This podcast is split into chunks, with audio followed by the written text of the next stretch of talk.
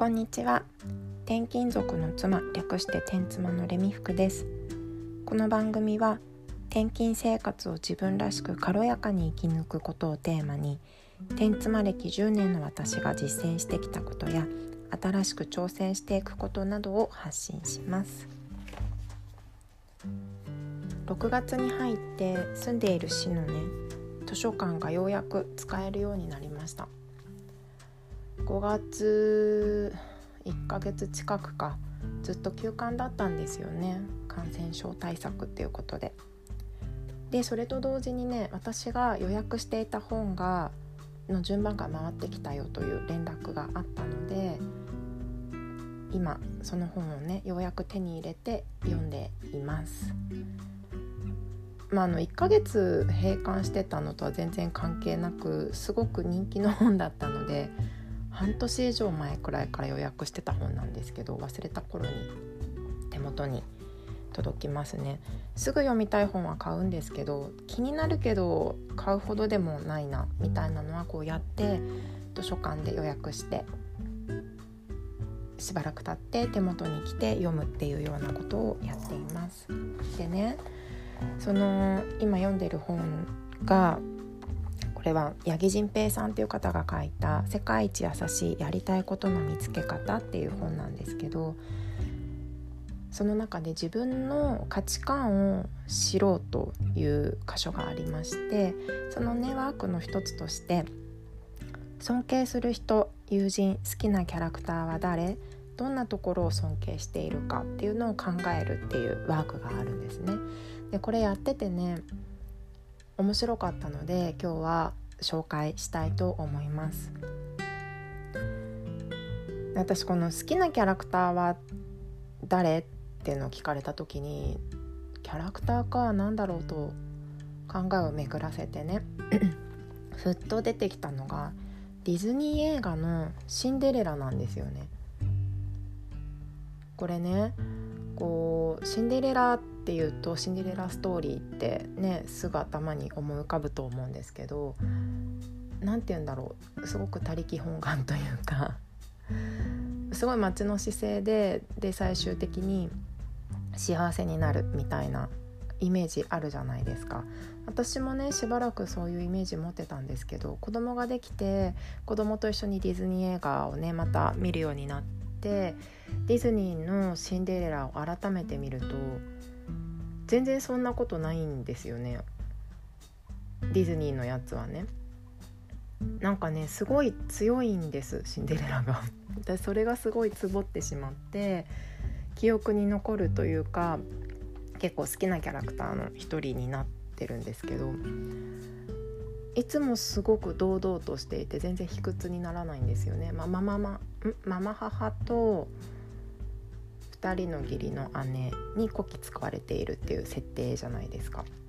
で、まあ、確かにそうでこう毎日ね用事を言いつけられて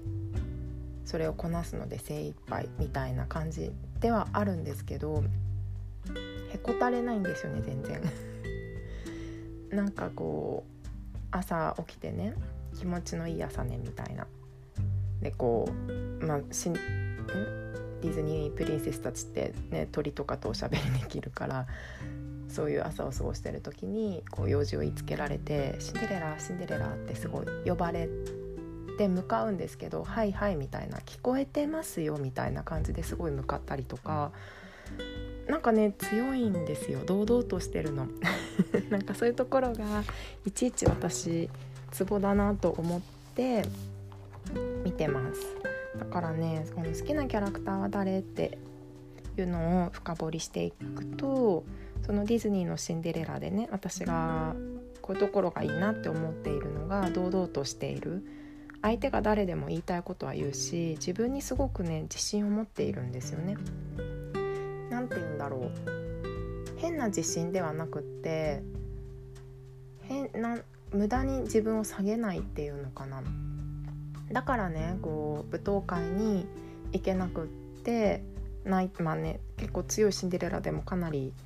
ショックを受けて泣いてしまったところに何だっけ魔女魔女じゃないな、ね、おばあちゃんが出てきてガラスの靴とかねかぼちゃの馬車とかね出して武道館に連れてってくれるじゃないですか。今まで自分がいなかった世界にポッとそうやって行けることになってもそこの場でも堂々としていられるっていうのは自分を信じているというかやっぱり自己卑下しないっていうのかななんかそういう強さがあるなとおじ気づかないとかねところがあるなというふうに思っています。あとまあそういう生活の中でも自分の楽しみを見つけられているところとかですかね。でネズミとか鳥とかの仲間いっぱいいますもんね。うんなのでこれねシンデレラね123って出てるんですよディズニー映画で。2はね正直ちょっと私の中では微妙なんですけど3がまた面白いなと思っていて3ディズニーのねプリん？シンデレラの3のお話は魔法の杖を使って王子と結婚したんだっていうのが義理の家族にバレてしまいその杖を偶然手に入れたそのママ母とか義理の姉たちが時を戻してしまうんですね。で本来シンデレラがいるはずだったその立ち位置に2人の義理の姉のまあどっちかがなる。でシンデレラはそれに気づいて本当はそこの立ち位置は私だったんだっていうことで取り戻していくっていうストーリーなんですがそれもすごく強いんですよシンデレラ。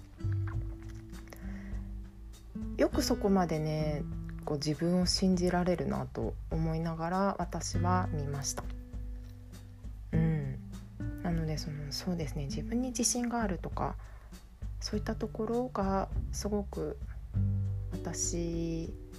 の価値観というかいいなと思う部分なんでしょうね。でこれはね好きなキャラクターって他のでないかなって考えた時にジブリ映画でも考えてみてね私ジブリの中だとナウシカが一番好きなんですがナウシカって映画になってるのはナウシカの漫画のごく一部なんですね。でその漫画も持っていて実家にあるから今手元にはないんだけどの本当に最後の最後のお話の終わりのところで、まあ、ナウシカがねあのナウシカの世界の人類の未来を決めるような決断をする場面があるんです。でそれを決めるのも自分の考えに基づいて、まあ、結構こう大きなことをするんですけどそういう自分の選択を信じることができるとかそういう強さっていうのかなに私はすごく惹かれるなというふうに思っています。そういったところが私のこう価値観のね一つそれだけじゃないですけど一つとして浮かび上がってくるなというのがこのワークを通して分かりました。うん。ちょっとね面白かったので好きなキャラクターとか尊敬する人とかのどこを尊敬しているのかっていうのって割とやりやすいなと結構ねこういう自己理解というか自己分析的なワークって難しいの多いじゃないですか。ねなんか子供の頃のことを思い出してくださいみたいなのとかあるけど私子供の時のことそんなに思い出せないから何があったっけ？とかその時どういう風に感じましたか？とか言われても全然覚えてないんですよね。だから